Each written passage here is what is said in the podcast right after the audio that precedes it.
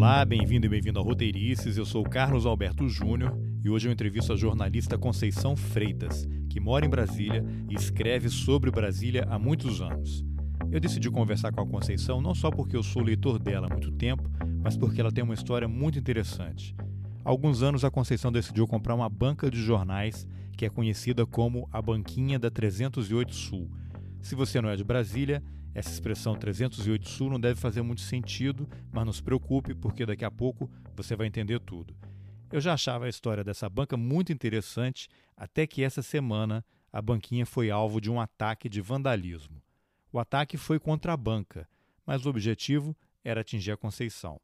E eu acho que todo mundo deveria ouvir essa história para entender como agressões aparentemente pequenas e sem importância, em geral, servem apenas para acobertar um sentimento de ódio contra quem é diferente e contra quem pensa diferente. Oi. agora deu certo. Agora deu certo. Tá me ouvindo bem? Tô bem. Tá, e Conceição, onde é que você tá agora? Eu tô na banquinha da 308 Sul. E qual é a sua relação com essa banca? É, eu, eu, eu trabalhei durante muitos anos no jornal e, e me dediquei inteiramente a falar sobre Brasília, estudar Brasília, pensar Brasília, a entender Brasília e quando eu saí do jornal, eu fui demitida, eu fiquei meio sem chão, porque tinha perdido a minha ligação com a cidade, meu contato, minha interlocução com a cidade. Então, é, é, essa banquinha ela fica numa quadra modelo da Asa Sul de Brasília, que são as, as, as quadras de Lúcio Costa. E ela, ela, tem, ela representa tudo aquilo que o Lúcio Costa queria para as superquadras e acabou que não, resol, não deu certo inteiramente, porque não se, não se fez como ele imaginou. Mas essa quadra tem todos os equipamentos, tem tudo que ele imaginou. Então ela é muito simbólica. E essa, era uma banquinha que estava meio abandonada, muito pequenininha, 23 metros quadrados. E comprei e fiz dela uma lojinha de, de coisas de afetos pela cidade. Tá, porque você contou aí, pulou um monte de coisa. Eu vou voltar. Você trabalhou, você trabalhou em qual jornal aí de Brasília e durante quanto tempo? Eu trabalhei no Correio Brasiliense, eu, também, eu trabalhei praticamente em todos os jornais da cidade, locais, mas o último foi o Correio Brasiliense, que eu trabalhei 20 anos. E você cobria o que lá? Ah, eu cobria de tudo: cultura, Brasil, é, cidades, é, e, e, mais, mais intensamente, mais é, cidades. Fiquei fazendo cidades durante uns 15 anos. E desses 15, 13 anos, eu escrevi uma coluna crônica da cidade, onde eu falava diariamente sobre a cidade. Você tratava de vários aspectos, desde arquitetura, urbanismo. A cidade é uma, é uma cidade é, inusual, né? é uma cidade atípica, ela é uma cidade única, porque é planejada, porque foi feita com, com, com os princípios é, do, do, urbanismo moderno lá da década de 50 barra 40, desse período. Então, ela é uma cidade é, é, diferente de, de, todas as outras. E a gente precisa entender, para a gente dar conta de viver nessa cidade, a gente tem que entender ela, senão ela nos, ela nos angustia muito, porque ela não é um... Ela não tem signos muito claros que a gente está acostumado, né? São signos novos. A gente tem que é, é, é preciso entender a cidade para dar conta de viver nela. E era o que eu fazia escrevendo. Você, você é de onde, Conceição? Eu sou nascida em Manaus e fui criada em Belém. E, e você chegou sou a Brasília? Amazônica. Você chegou a Brasília com que idade? Não, eu, eu via, cheguei a Brasília há, há, uns 30 e poucos anos. Eu cheguei a Brasília uh, no dia da, da, da, da no dia que o Brasil deixou de sair, de, de sair da ditadura para ir para a democracia, que na véspera do, do Tancredo assumir, quando ele adoece, Tancredo Neves, o primeiro presidente que seria o primeiro presidente do período democrático. Então, eu estou aqui há tem que fazer as contas, 85, 35 anos. Tá, e você já trabalhava como jornalista e por que, que você mudou para aí? Eu trabalhava como jornalista em Goiânia. Uh, eu mudei para cá porque um jornalista desta cidade, daqui de, de, Brasília, chamado Mário Eugênio, um repórter de polícia, foi assassinado porque ele vinha uh, denunciando crimes praticados pela polícia de, de, do Exército. E então é, o jornal Correio Brasiliense aumentou a equipe de polícia, de repórteres de polícia, para dar conta de cobrir esse assassinato. E aí eu vim para cá, eu era repórter de polícia em Goiânia e vim para cá para trabalhar nessa, nessa, participar dessa cobertura. E você trabalhava no jornal em Goiânia, mas já existia alguma relação com Brasília ou era uma coisa que você só tinha ido a turismo? Você mantinha algum, tinha algum interesse em um dia morar em Brasília, trabalhar aí? Nada, nenhum, nenhum. Eu, eu vagamente, eu tinha vindo a Brasília duas ou três vezes, duas vezes no máximo, por conta de movimento estudantil. É, eu, a UNB era um lugar, né, era um lugar onde o movimento estudantil era um dos mais aguerridos naquela época, final da década de 70. Então, como estudante eu vim uma vez ou duas, é, e é, é me, a cidade me causou aquele estranhamento que causa em todo mundo, né? Parece que você está chegando numa cidade na Lua. Mas aquilo, perdão, aquilo não me marcou, aquilo só me assustou no momento, assim, é o espanto que todo mundo sente quando chega à cidade. E depois não pensei mais na cidade, não tinha nenhuma ambição. Eu nunca fui uma pessoa de ter ambições, sabe, Carlos? Então não tinha nenhuma ambição de fazer carreira aqui, de nada. Mas me chamaram e aí eu vim. E o que você sentiu quando você se mudou para Brasília e começou a morar aí? Você sentiu em algum momento que a cidade ia te engolir? Porque foi um pouco a sensação que eu tive quando eu mudei para Brasília. É, é, uma sensação assim, de, é, de que você, se, você não tem referência, né? Você não tem bairro, você não tem rua, você não tem, você não tem nenhuma referência de, do que, que é uma cidade. É como se você realmente estivesse saindo de, do, do, do, planeta Terra e mudar, morar em, em, Marte, na Lua, sei lá onde. Então você tem que reconstruir tudo isso. E eu era repórter de polícia, então eu ia às cidades satélites praticamente todos os dias. E era um caminho longo que você percorria de carro, 30, 40, 50 quilômetros de. Naquela época não tinha nada, era só mato. Então era muito louco uma cidade, uma, uma capital pequena, que é o plano piloto, é, uma, quase uma maquete imobilizada, paralisada, e um monte de cidadezinhas de classe média baixa de, e, e, pobres ao redor, com um imenso vazio é, separando, insulando o plano piloto. Isso era muito complicado para entender. É, é, realmente você diz, eu preciso saber onde eu estou, né? Eu, e aí acho que foi isso que começou a me mover. Eu entender o que, que era aquilo, o que, que eu estava fazendo ali, porque senão eu não ia dar conta. Inclusive, você me faz me lembrar que nesse momento eu tive uma crise terrível de depressão e, eu, eu, e me parece agora, olhando para trás, que pode ter sido motivado também por esse estranhamento com essa cidade. É como se eu tivesse órfã de cidade, órfã de país, órfã de mundo. E Aí você... precisei ir atrás de entender. E você. Como é que você se. Não é nem reconciliar, como é que você se conciliou com a cidade? Como é, qual é a relação que você estabeleceu com Brasília, que é a cidade que você adotou e está aí até hoje? Porque aí eu comecei a tentar entender a cabeça de quem fez Brasília, né? Lúcio Costa, Oscar Niemeyer, a cabeça dos arquitetos modernos, dos urbanistas modernos, é, e aí e a, entender o Cerrado, que é, que é uma outra coisa, que além de ser uma cidade estranha, urbanisticamente, né, ela, ela é uma cidade com uma vegetação raquítica, é, é, crespa, travada, fechada em si mesma, é uma savana nervosa. Cerrado é uma savana, né? Uma savana é, rala de, de árvores é, raquíticas, árvores contidas, tortas. É, e, e, isso era muito estranho também para mim, que veio da Amazônia, né, da exuberância da Amazônia. Então isso ainda me desconfortava muito mais. Então eu fui atrás de conhecer o Cerrado, conhecer a arquitetura moderna, conhecer como é que era, o que que era Brasília. E nesse conhecer é fatal, você se apaixona porque a história da construção de Brasília é muito bonita, é uma história de um momento do Brasil é, é extremamente feliz, né? final da década de 50, com um presidente muito feliz, muito afirmativo, e, e é uma história de afirmação de, de, um povo, de uma nação e de ocupação da, das, do seu, do, dos, suas profundezas, né? que era o Brasil central, se conhecia pouco.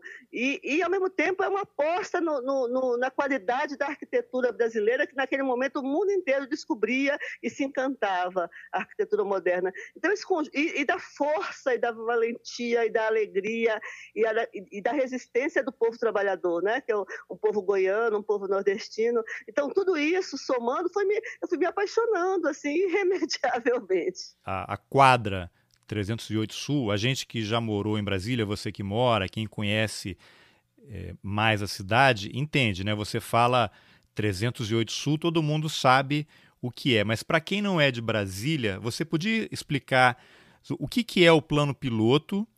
E quando a gente fala 308 uhum. Sul, é uma redução, né? A gente está simplificando, ela significa mais sim, coisas, sim. né? O que, que você pode contar uhum. para quem não conhece Brasília? O plano piloto, uh, é, que é o plano piloto de Brasília, que é o plano, que é como se fosse a primeira parte da cidade.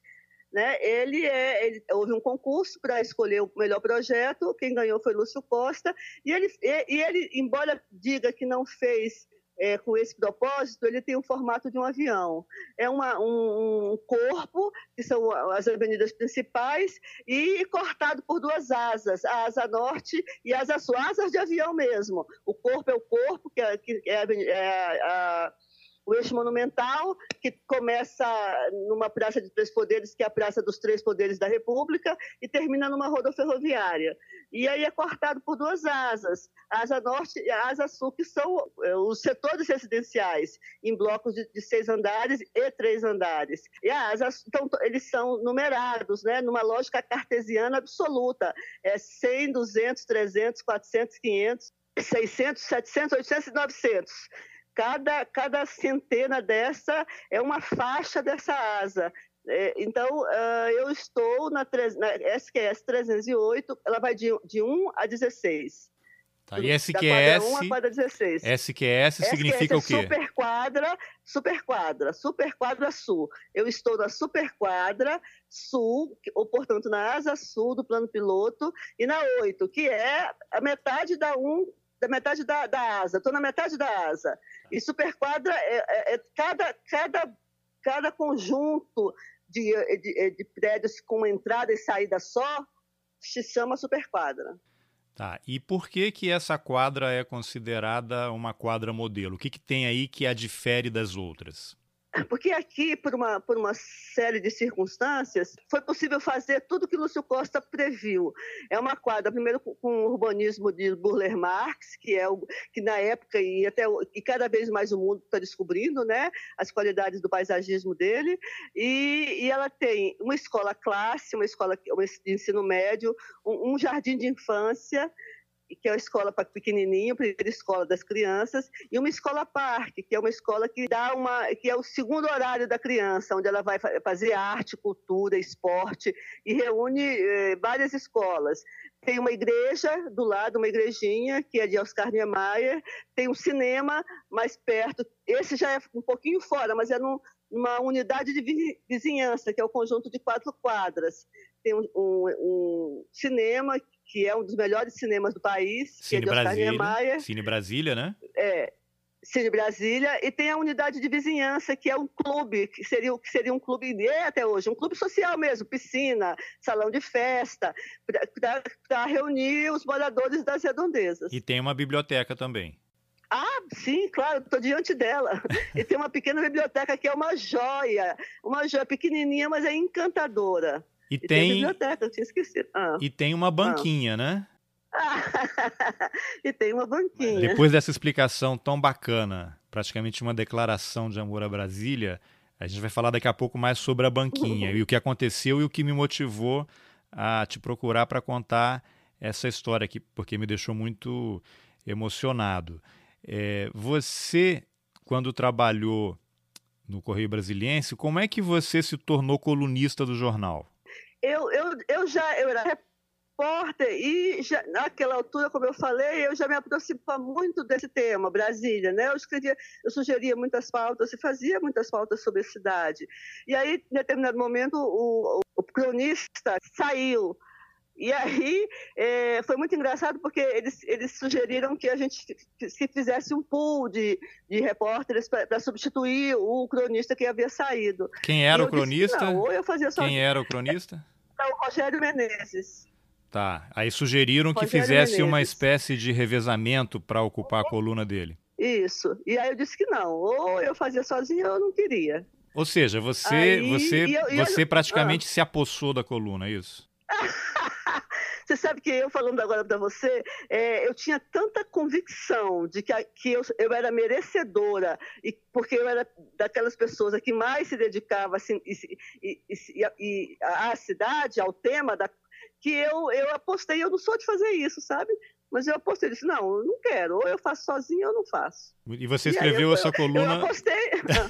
você escreveu essa coluna é. durante quanto tempo? Que, que virou o seu latifúndio, de certa forma. Sim, meu, total. eu, eu, escrevi durante é, 13 anos. Eu contei, eu fiz mais de 4 mil crônicas. E houve um momento que você perdeu essa coluna, né? Ah, é. Não, teve um pequeno momento que, que foi. É, eu, eu, eu acabei tratando de um tema político que eu não devia. E aí eles me, me, me deixaram de castigo, acho que uns seis meses, uns quatro meses. Você ficou sem, sem escrever a coluna, ficou só como repórter. A, a, coluna, é, a coluna saiu, nem parou, parou de, de existir. Aí, nesse momento, eu ganhei um prêmio. Que prêmio foi esse?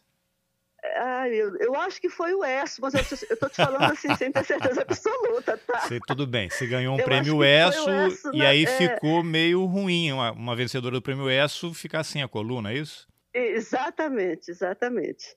Aí eles me devolveram a coluna.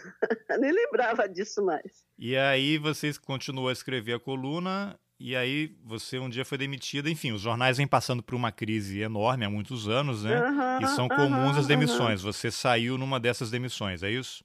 Eu, eu, eu já, eu, por tudo que tinha feito, então não sei o que, eu tinha um salário era um salário que eu jamais terei na minha vida, entendeu? Um salário muito, muito, muito bom. E aí, nessa, né, nessa decadência do jornal de papel, eu, eu, eu fui demitida. Era uma coisa que eu esperava, já sabia que ia acontecer, e foi isso. Tá. Então aí você pegou a sua indenização. Você, você morava aí na, na 308? Você mora por aí? Como é que você soube dessa banca? Você já tinha alguma relação com a banca? Você era cliente? Como é que você descobriu essa banca?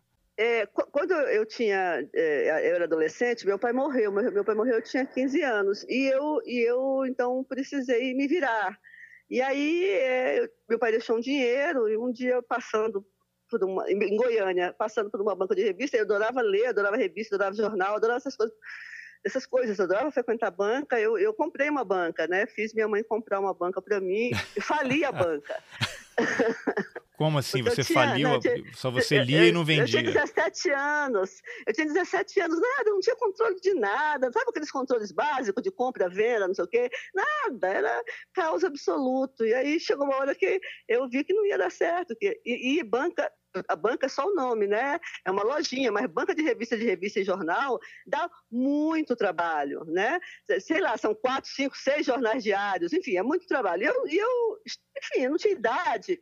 Bom, aí você, você quebrou a banca, é isso? Isso, quebrei a banca e vendi mais barato do que muito mais barato do que comprei. Tá, e aí, e com a, a, a, banca aí da 308 Sul, qual é a sua relação com ela? Essa coisa de banca de revista, para a minha geração, é uma coisa meio mítica, né? Tem, tem é uma, uma relação de de afeto que a gente tem, de afeto com a história da gente. Então, eu sempre que estava em jornal e dava aquelas crises que dá na gente, né? Ah, eu vou, eu vou sair daqui, vou comprar uma banca. Mas era tudo sonho e tal. É, e aqueles sonhos meio, meio uh, metafóricos, sabe? Assim, sonhos só para sonhar, sem nenhum, sem nenhum compromisso de que vai se realizar, ou sem nenhuma até é, expectativa de que vai dar certo, porque é tão improvável.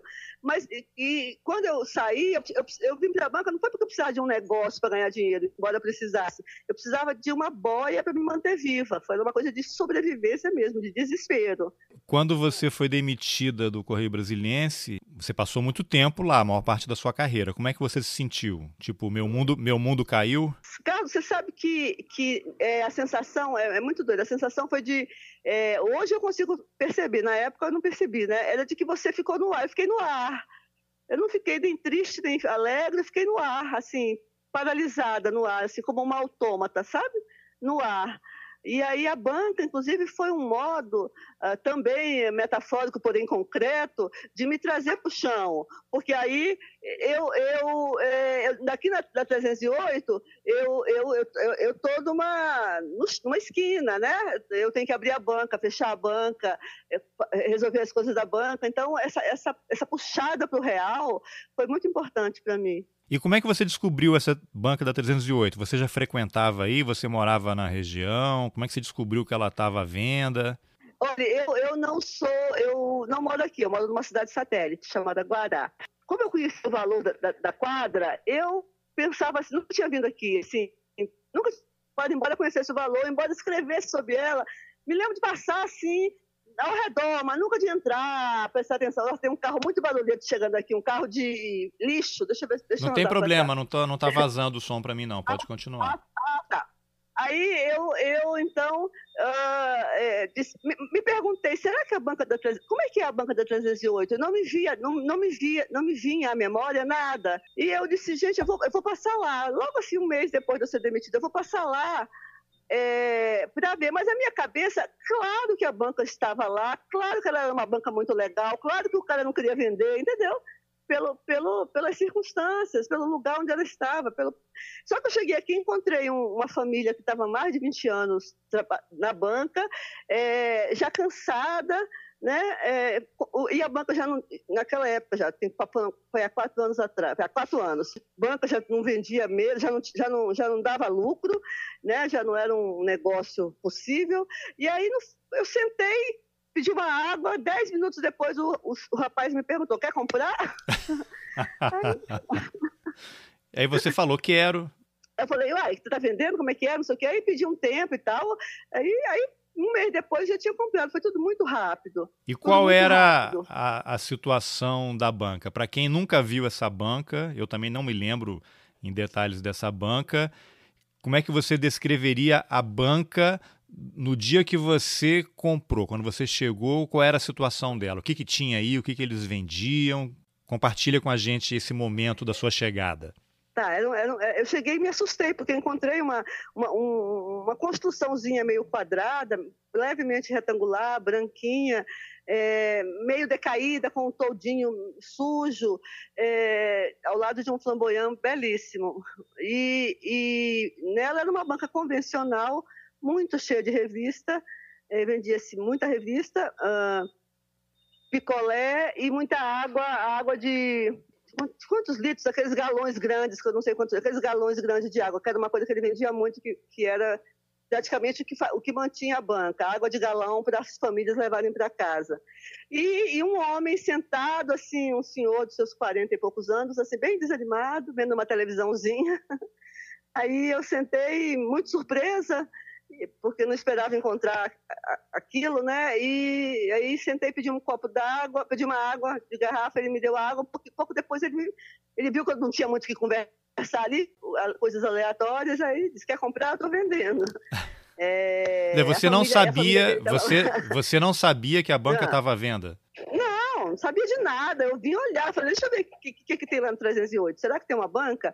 Não, que tem, eu sei que tem, toda quadra tem. Mas deve ser uma banca legal, que o cara tá. Imagina, se ele for vender, vai ser muito caro, deve ser, né? Imaginei uma coisa assim. Só que não era, era isso que eu te falei, era uma família que estava há mais de 20 anos mexendo com isso, estava cansado, queria mudar de negócio, porque sabia que banca, banca de revista já não era um negócio sustentável. E aí, logo em seguida, ele me ofereceu, eu pedi um tempo, não negociei legal, porque na ânsia de comprar, acho que ter negociado melhor, mas tudo bem, porque o, o, preço que paguei foi justo do ponto de vista do lugar, entendeu? Da, do lugar que ela está. O que, que você fez na banca? Você reformou, transformou aquela banca de jornal acanhada que vendia é, picolé e a venda de água uhum. é que mantinha a renda do antigo dono o que, que você fez aí? Uhum. Que revolução? Você, de novo, uma vez você se apossou da coluna no correio, aí agora você se apossou da banca comprando a banca. O que, que você fez com essa banca? Eu tomo posse das coisas que me interessam. Bom você falar isso para eu perceber. Bom, é, eu não podia fazer muita coisa do ponto de vista do volume, porque isso aqui, essa quadra é tombada. Então, além de ser tombada, os moradores mais antigos vigiam cada tijolo, cada pedacinho de brita, cada folha de, de, de árvore, cada galho de árvore, sabe? Tem uma vigilância é, ferrenha voraz aqui. E aí eu cheguei aqui e eu sabia que eu não podia mexer em nada. E ela é muito pequena, foi, foi a minha maior preocupação, porque eu falei, essa, essa banca pequena, eu não vou conseguir botar nada dentro dela, como é que eu vou fazer? Então, realmente me preocupou. Mas acabou que foi o tamanho certo para mim, porque ela é pequena, ela, ela não dá muito lucro, mas não, também não dá.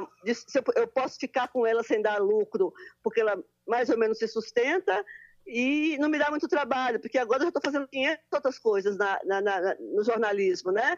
Então, é, parece que foi o tamanho certo para mim. mas eu não pude fazer muita coisa. Eu só, é, como eu estava muito tempo sem ser uma pintura, eu troquei o piso, passei um reboco nas paredes, pintei a parede, troquei o todo, só essas coisas, só desse tipo, sem, sem mexer em mais nada. E hoje o que, que você que o que, que você vende na banca? Eu vendo é, objetos de design inspirado em Brasília, canecas, é, azulejos, postais, plaquinhas de endereçamento em miniatura, pingentes, eu estou aqui olhando e falando, é, agendas, e livros, livros, livros, livros e livros sobre a cidade. E vende ah, jornal? Assim, Tem jornal também? Não, eu pa, pa, não, parei de vender jornal, porque ninguém está comprando mais. Ainda me dá trabalho e eu não vendo, entendeu? E revista vende? de administrar. Revista vende só revistas é, é, sobre Brasília. É, e tem poucas. Na verdade, eu queria muito trazer revistas culturais, mas é outra trabalheira muito complicado, muito trabalho para administrar. Mas é isso, vende livros sobre a cidade. Eu acho que é o lugar que tem mais livros é, sobre Brasília à venda, um lugar só é, é aqui. Mas o que eu acompanho de vez em quando aí, que vejo, a banca, ela também virou um centro cultural, né? Aí tem lançamento de livro, tem show de chorinho, é isso? É, na verdade, no começo tinha mais, mas verdade a gente fez muito isso no começo, até como, como forma de sobrevivência, e as pessoas queriam muito. Então, todo sábado tinha um evento, um, evento desse tipo que você falou, um lançamento de livro, um showzinho bem tranquilo, porque a, a quadra não gosta de barulho, uma roda de conversa sobre a, assuntos vários relacionados à cidade, Cerrado, Planalto Central, arquitetura, enfim. Quem quiser pode se apossar da, da, calçada, que é uma calçada de, sei lá, 3 metros de largura. Então, a, a banca é rodeada em L por essa calçada. Então, você dá pra, tem muita, muita sombra, e tem muito passarinho, então é muito bucólico, tem um, um cobogó bem à frente, um cobogó do lado, um, sabe assim? Toda nós estamos imersos em arquitetura moderna, em paisagismo moderno é, uma, é, é um lugar que você, é, que você é, apreende o que queriam aqueles caras modernos com as cidades. Então, é, aí a gente fazia muito. Hoje estamos fazendo menos. Vamos fazer um amanhã, mas por conta daquilo que nós vamos falar daqui a pouco. Isso, não dá spoiler, não. Mas, Conceição, quando você saiu do Correio, aí você comprou a banca, você ficou um tempo sem escrever, né? Como é que foi esse seu uhum. retorno uhum. ao, ao, jornalismo e à escrita? O que, que aconteceu? Recebeu um convite? Como é que foi? É, eu fiquei acho que uns três anos sem, sem escrever. E Antes, antes eu preciso falar uma coisa importante, já que você me permite claro. falar tanto. É, eu, eu, eu, eu, eu não sabia que eu, eu, Na verdade, a banca me tomou muito, porque a, a, banca virou um lugar de. As pessoas passavam pela banca o tempo inteiro, sabe? Aqueles leitores que durante esse, aqueles anos todos eu conquistei sem saber, vinham aqui. Enfim, foi muito bom para mim. Foi muito acolhida é, de um jeito que eu nunca imaginei. E, e só que, no, na verdade, no fundo, no fundo, eu estava muito triste. A banca não tinha suprido a tristeza. Eu fiquei muito magra, parei de comer, mas não sabia sabia que estava triste, porque você trabalha, trabalha, trabalha e aí disfarça a tristeza. Você estava e... numa espécie ah. de depressão, é isso? É, é mas a, a, depressão se manifestava só com falta de apetite. Porque eu trabalhava, eu trabalhava muito e tinha muito afeto da, da cidade, das pessoas. Mas alguém, alguns amigos diziam: você está muito triste, você está muito infeliz. Eu, eu, não gosto de usar a palavra depressão porque ela é estigmatizada, né? Eu não fiquei de cama prostrada. Pelo contrário, você sabe que eu, durante dois anos, eu entregava jornal de porta em porta? Você acredita? O dia que... Não, não estou dizendo que isso seja desqualificador dele, não. Eu só estou te dizendo como é que era a minha, a minha rotina. Então, assim, quando o, o, faltava o, o, funcionário, ou quando mesmo era meu dia, porque o funcionário estava de folga, eu subia nos elevadores dos apartamentos para entregar que o antigo dono tinha, eu ainda não tinha conseguido é, resolver isso. Então eu batia, tocava na porta, o senhor deixava de baixo, fazia isso, esse papel de entregador de jornal. Isso foi muito bom para mim, porque eu não tinha tempo de tri ficar triste, entendeu? Eu tinha que cumprir minhas tarefas. É, mas não então, tinha tempo para é ficar, não tinha tempo para talvez perceber que estivesse, mas sim, você estava. Sim. Isso, isso, isso, exatamente, exatamente. Aí, fiquei, aí, mas depois fui melhorando, e antes de voltar a escrever. E tentei ensaiar uns dois ou três blogs, mas eu preciso de, de, de um compromisso, é, de um patrão mesmo, de um compromisso, né? Olha, você escreve que eu te pago todo dia, isso eu funciono.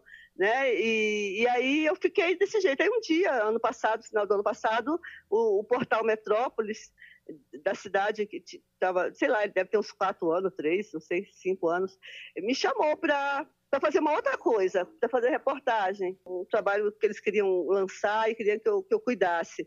Eu disse, não, não quero não, é só fazer crônica eu quero.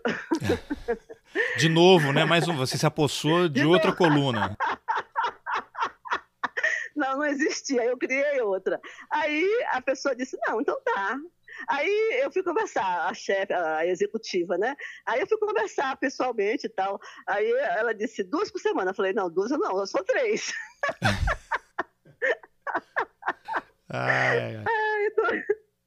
Aí eu faço três colunas por semana, que dá uma trabalheira do cão, mas agora, aí agora eu vou ter ser feliz. E você, eu lembro que eu li, acho que a sua crônica de estreia, que você relatou um pouco, né, a experiência que foi e um pouco do seu estado mental, seu estado de espírito, que você não estava bem, né? O que, que você pode contar dessa primeira uhum. crônica? Ah, mas aí foi uma catarse, né? Foi assim, é, é, eu me reencontrei com com, com, tudo que tinha vivido e, e, não, e, não, tinha, não tinha percebido. Sabe quando os insights que você tem na vida são, infelizmente, não são muitos os que você tem, né? Quando você se dá conta do que aconteceu, do que acontece, de onde você está, e, e enfim, de, de, si mesmo, das suas circunstâncias, eu de, me dei conta, assim, falei, poxa, olha o que aconteceu, olha o que está acontecendo, olha como foi importante, olha como eu sofri, olha como tudo isso que eu acabei de te contar. Só que tudo resumido em aí, meia hora, sabe, de, de percepção da coisa. Aí é, comecei a escrever de novo. Você acha que a, a coluna, na verdade, é o é a sua terapia, né? É o seu terapeuta, é o cara como se você fosse ao médico, se sentaria diante dele para contar tudo isso e agora você senta diante do computador e escreve e faz a sua terapia, né? Não, sabe por quê, Carlos? Não? Eu já tive cinco analistas freudianos Mesmo quando eu fazia crônicas, eu tinha cinco analistas freudianos, dois deles já morreram, queridos. É, Não por sua eu, causa, eu, eu espero, eu... né? não. não, não, não dou tanto trabalho assim, não. E, e mas então, não, é, mas, mas tem uma coisa que foi, foi inclusive um, uma pessoa que eu conheci aqui na banca, um amigo que eu fiz aqui na banca, que um dia chegou para mim e disse assim: Conceição, você não viveu, você escreveu. Então, é, esses anos todos, esses, esses 13 anos de crônica, eu não vivi, eu escrevi. Ah, nesse aspecto, é. Eu, eu, eu não vivia, eu ia de casa para banca, de, de, de casa para o jornal, de jornal para casa, sempre, sempre transformando toda e qualquer experiência, ou toda qualquer é, percepção das coisas, ou toda qualquer dúvida, qualquer angústia, minha relação ao mundo, eu transformava em crônica. Nesse sentido, sim, é uma terapia, entendeu? Agora, você trabalhando na banca, isso daí é um, um manancial de história, né? Porque você deve passar por todo tipo de gente todo dia, né? Não, não, não é, não é isso não, porque não, porque Brasília é uma cidade segregadora. Aqui, por aqui só passa classe média, classe média alta. E vamos, vamos, vamos contar, vamos, vamos admitir, no, onde tem classe média, classe média alta, para mim, aos meus olhos, não tem muita história boa. É, porque eu, eu sou sensível às histórias, uh, ou, ou, as coisas da criação, né? Como as coisas de Oscar, as coisas do paisagem, né? Esse tipo de coisa, ou as histórias uh, uh, das classes populares. E aqui não passa, não passa pobre só eventualmente para comprar um cigarro ou, uma água. Nem água, porque água para eles é caro, para comprar um cigarro picado. Ah, mas enfim, é outro então, tipo de é- história, é, né? Seria um outro tipo de abordagem, porque história todo mundo sempre vai ter, não? Não, não, claro que tem. Não, cl claro que tem. Não estou não tô desqualificando até a minha condição, não, né? Que eu sou de classe média. É, é porque eu até posso dizer para você que tive três ou quatro boas histórias, mas não mais que isso, entendeu? É, também, também porque é o seguinte, não, também porque é o seguinte, eu, deixa eu corrigir. Não, é pela abordagem, né? É, pelo, seu, é pelo tipo de história que te interessa, né? Não, mas não é só isso, não. Eu, eu, deixa eu corrigir. A partir do que você falou, eu me alertei de uma coisa. É porque é, quando eu, eu estava na banca o dia inteiro, era quando eu não, eu não escrevia, eu não tinha onde escrever. Então, as histórias, elas perderam sentido para mim eu ouvi, eu ouvi muita história de gente. Aliás, banco é um lugar, é um, é um divã, né? Que as pessoas vêm aqui contar suas é. É isso que eu estava então, achando. Muito... É. É, mas eu ouvi muito, mas naquela época eu não estava escrevendo. E agora que escrevo, não fico na banca, eu fico na banca só aos sábados. Naquele momento o seu radar não estava ligado para esse tipo de coisa, né?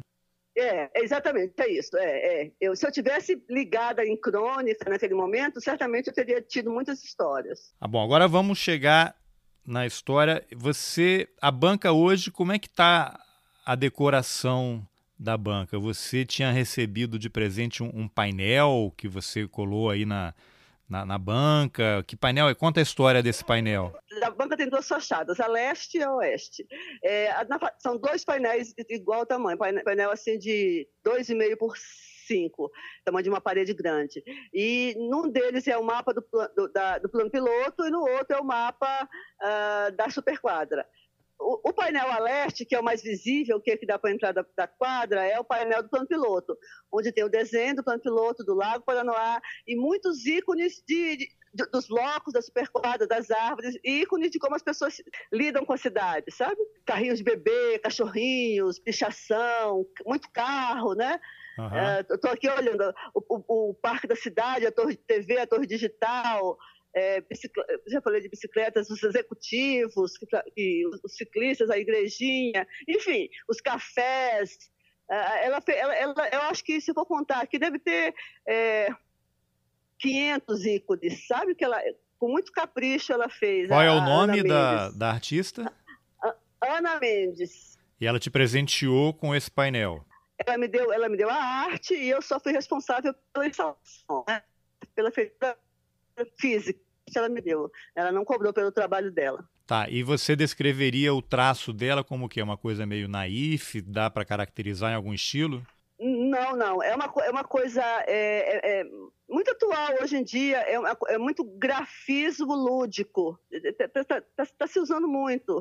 Tá. São, são pequenos ícones é, é, angulares, coloridos e com, e, e, com economia de, de, traços. Tá, eu vou colocar o link nas informações do podcast para a foto dele, aí as pessoas vão, se quiserem, né, vão poder olhar enquanto você estava descrevendo ali o que tem na imagem. Bom, aí um belo dia você chegou aí e o que, que tinha acontecido com esse painel? É, eu, eu, eu, como eu te disse, eu não venho todos os dias, mas aí a minha funcionária abriu e, e viu dois rasgões, assim, ah, rasgões mesmo, parece com um estilete, sei lá, uma coisa com, né? Uma, um deles de meio que um metro por 50 centímetros e outro um pouco menor. É, ela assustadíssima, porque nunca aconteceu isso em quatro anos, nunca, nunca, nunca houve nada, né? Nada, nada, nada, pelo contrário, assim, sempre uma sensação de proteção. Aí eu me assustei, porque é, é, na, no dia, nos poucos dias antes eu tinha feito uma crônica, eu tenho uma postura, política muito clara, e, e alguns dias antes tinha escrito uma crônica sobre a palavra comunismo. Eu fui pesquisar a origem etimológica e histórica da palavra, lá, lá no, no, nos caçadores-coletores, né? nos, nos, tempos dos homens das cavernas. E, e para tentar des, des, desmontar essa, esse dogma, essa raiva, esse, esse preconceito com a palavra comunismo, e não com os sistemas comunistas que, que, a história nos, e que foram infelizes, mas com a palavra em si, né? Eu, gosto da palavra e fui.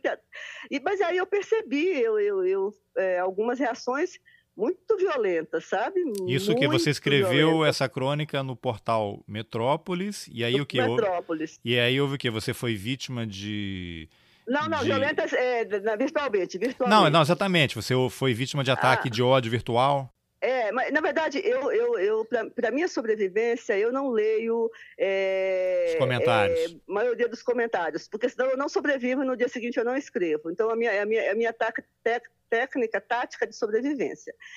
E, mas é, eu comecei a ver no, no meu Face, que, que é, é, tem muita gente, porque eu uso profissionalmente, é, uns, sabe aqueles recados que as pessoas dão no Facebook para as outras, e postam uma frase aleatória, mas na verdade é para você? Aí, eu, umas coisas que eu, tenho, eu não gosto nem de falar, que tem vergonha, entendeu? Assim, mas comunista, ainda se fosse uma novilha, uma, uma, uma, uma, novilha jovem, negócio assim, sabe? Uma, uma, é uma, umas coisas, nem vou completar Mas a frase, na, postaram isso na, na sua página? Não, não, no, não na minha página, no, no na minha, apareceu na minha time, timeline. Ah, mas, mas pessoas, mas eu, pessoas eu, que você conhece.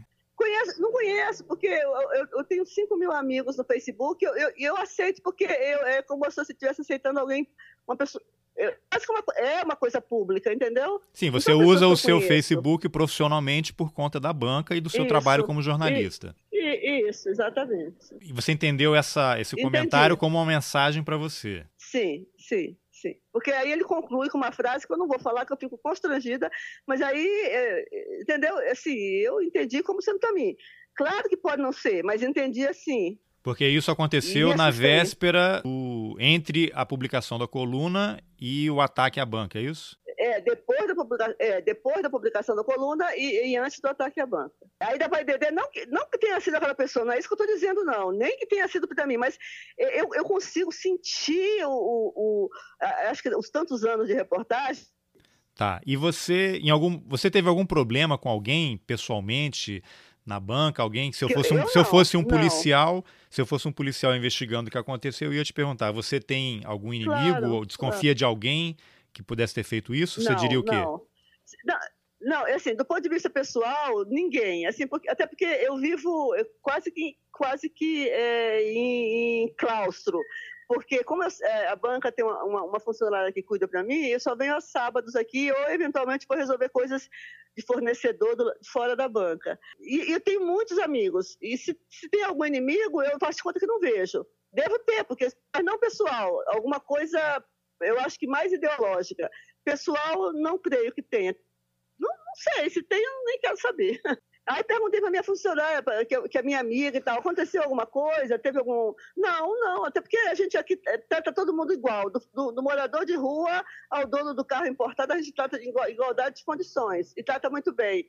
Então, entendeu? E aqui é tão pequenininho e, e, e entra tão pouca gente que não, não tem nada que possa ter escapado à, nossa percepção, acho. Tá, e você escreveu uma coluna no Metrópolis narrando o episódio. Eu vou colocar o link também para quem quiser ler, eu acho que vale a pena tá. ler. Você chegou a medir o tamanho do, do rasgão que fizeram na, sim, no painel, né? sim, né? Qual foi a sim. dimensão desse ataque? 90 de comprimento por 44 de largura um e o outro é metade disso, um pouco menos da metade. Você ficou chocada, todo mundo ficou chocado. E o que aconteceu no dia seguinte? No dia seguinte eu publiquei a coluna e no, e no dia seguinte é, o rasgão fizeram outros dois. É, bem maiores, bem maiores, assim, é um quadrado de um, um retângulo de um, um, sei lá, três, um metro por um metro e pouco por, por 30 centímetros. É bem, uma coisa, sei lá, não sei se dizer o tamanho não, mas dois rasgões bem maiores do que o anterior.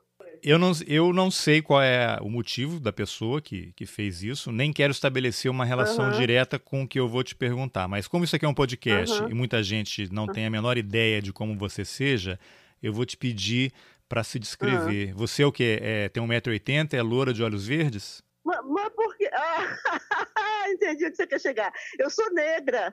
É, né, eu sou negra, mas o Brasil, até, até, até pouco antes de se perceber negro, que é um movimento recente, mais intensamente recente, né?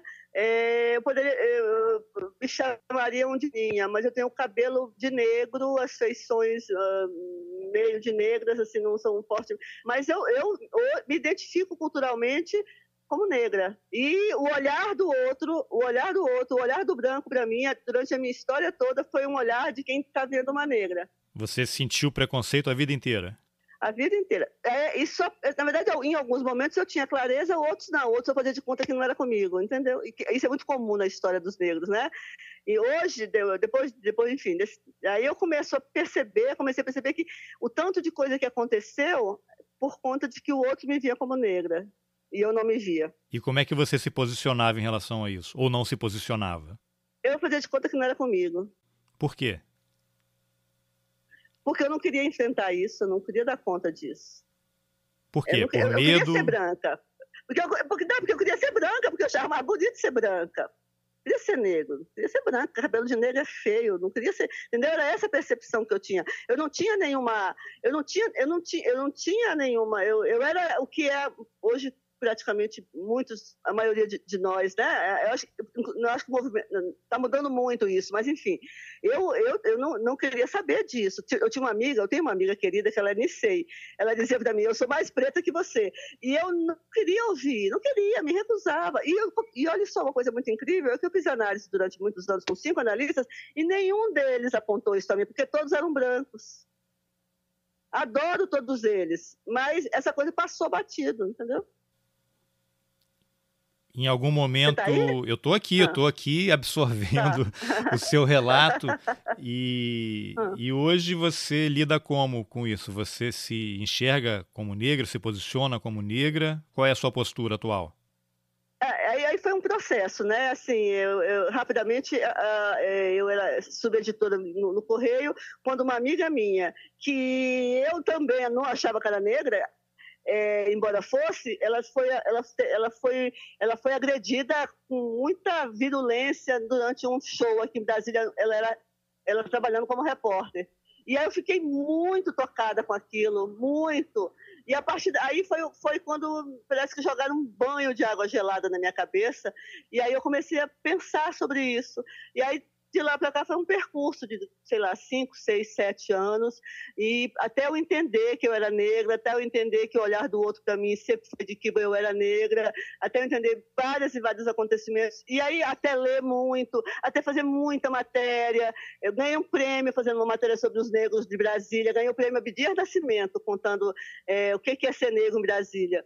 Isso tem uns sete anos. Então foi um processo longo, aí, de uma década, né? Hoje eu não sou militante do movimento negro, mas eu sou negra, me comporto e atuo como negra. E você, bom, seus pais, sua mãe e, e seu pai, não sei se eles são vivos, mas eles, é, algum deles era, era é, pele mais escura, pele meu, mais meu... clara? Como é que foi essa miscigenação? Então, meu pai é, é negro, filho de português e preto. Eu, do, do, filho de um negro retinto com uma portuguesa e ele é preto. Era preto, já morreu há muitos anos, há mais de 40 anos. E preto de pele branca, mais, mais preto. E pele, digamos, parda. E minha mãe é a pura índia com negro. É, ela é filha, minha mãe é filha de índio de Parintins, do Amazonas. Que, que foi trazida para a cidade para se casar com um negro, naquele, naquela Manaus da década de 30 é, que, que, era muito comum, pegava-se as negras, pegava-se as negras e trazia para a cidade, e, e, os nordestinos chegando, os, né, os nortistas chegando para aquela época da colonização da Amazônia, no comecinho, pós, pós, pós o, o, ciclo da seringa, né, dos seringais, e, então minha mãe é, é mais negra do que índia, mais índia do que negra, mas ela é uma composição das duas coisas. E seu pai era de origem nordestina? Meu pai era baiano, isso, nordestino. E você tem memória da primeira vez na sua vida em que você sofreu algum tipo de preconceito? Eu acho que desde que eu sou muito pequena, muito, porque é, eu me lembro, é, a coisa agora que fica como lembrança emocional, eu, deve ser muito pequena, mas, eu, mas não, a, a, emoção fica cravada na alma, mas você não tem o relato, entendeu? Fica ferida sem o relato, mas sem o acontecimento claro na sua cabeça, mas assim, de, de acontecimento claro, é, de eu ir comprar um pente aos, sei lá, sete, oito anos, na, e, o, e, o, rapaz perguntar assim, não, de eu ir comprar alguma coisa na, na loja, um, na, na mercearia, sei lá, um pão, e o cara dizia assim, achei que você queria comprar um pente. É, sabe, já, já me assustou. De eu ser humilhada, no, eu estudava em escola particular, cara, escola de rico, e de eu ser humilhada na frente de toda a escola, porque eu cheguei atrasada. Humilhada pela freira, assim, de me olhar, eu, eu chegando atrasada, e ela, a, todo mundo lá em cima, ela apontar para mim, a senhora, você pode voltar, porque estava assim, cinco minutos atrasada, dez minutos, porque eu era negra, tu imagina, vocês iam, né? Porque era, só que só hoje eu descubro isso, né? é, hoje, assim, nesse período que estou te contando. De, de eu ser sempre uma boa aluna, sempre fui uma boa aluna e nunca nenhum professor me via. Eu, eu era invis, absolutamente invisível para os professores. Não sabiam o meu nome, não falavam comigo. E eu não, mas, mas eu não, eu não, eu, eu não queria nem pensar. Eu calava a dor, entendeu? Eu, eu, eu me escondia da dor. Ou seja, você tem uma sucessão de relatos semelhantes a esse, né? Imagino. Sim, sim, sim.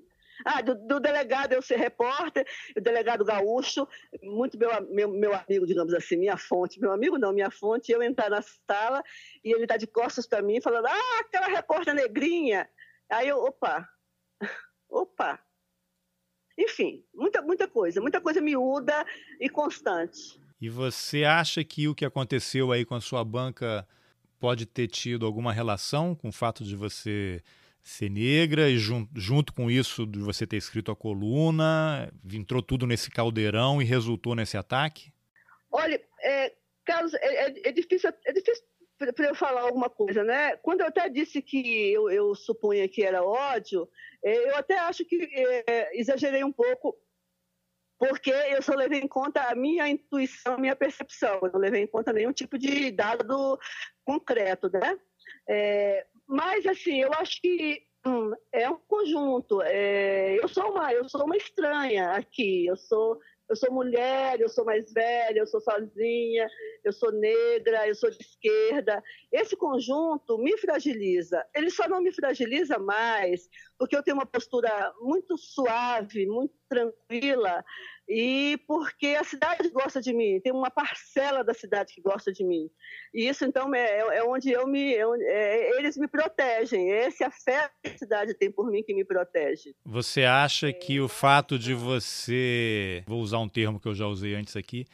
Você se apossou dessa banca no meio da classe média alta brasiliense. Ah, Brasília, -huh, que não é uma cidade fácil, -huh, né?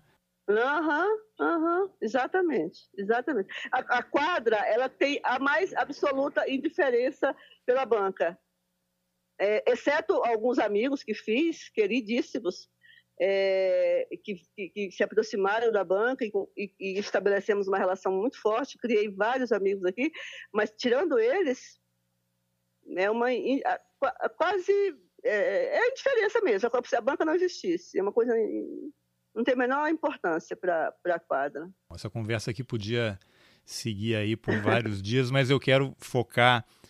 Eu li que você estava tentando com alguns dos blocos vizinhos aí para ver se tinha imagens de câmera de segurança que possam eventualmente ter filmado os ataques. Teve alguma novidade em relação a isso?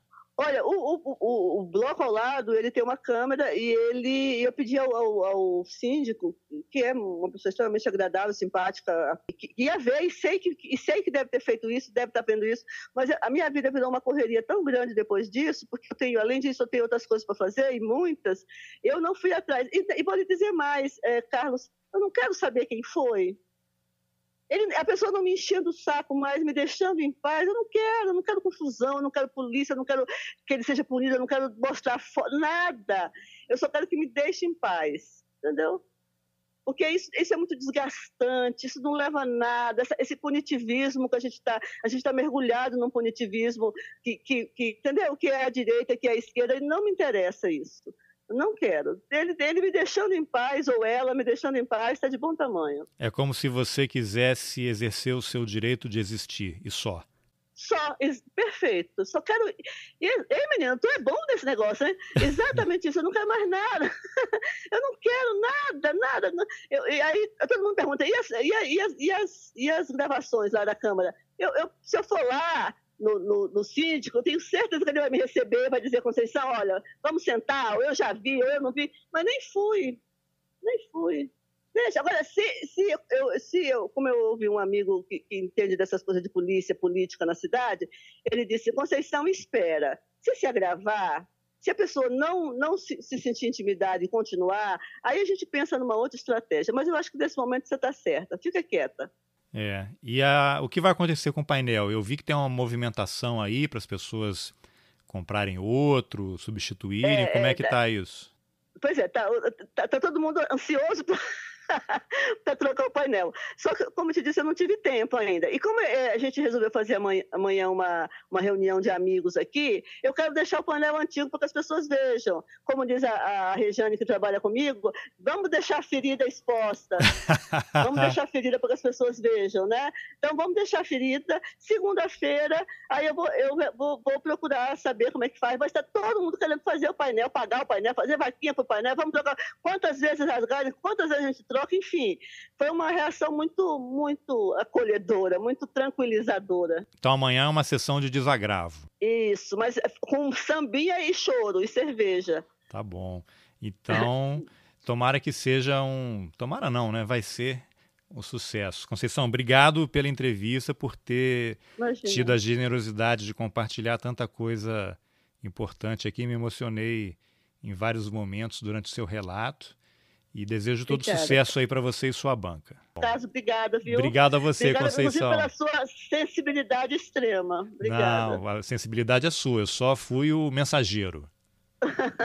um beijo, Conceição. Outro. Tchau. tchau. Bom, essa foi a entrevista que eu, Carlos Alberto Júnior, fiz com a jornalista Conceição Freitas sobre a banquinha da 308 Sul. Os links para a foto do painel destruído da banquinha e para algumas das crônicas da Conceição estão nas informações do podcast. Se você gostou da conversa, compartilhe nas suas redes sociais, nos seus grupos de WhatsApp, mande o link por e-mail. Isso ajuda a levar o Roteiristas para mais gente. Obrigado pela companhia e até a próxima. Valeu!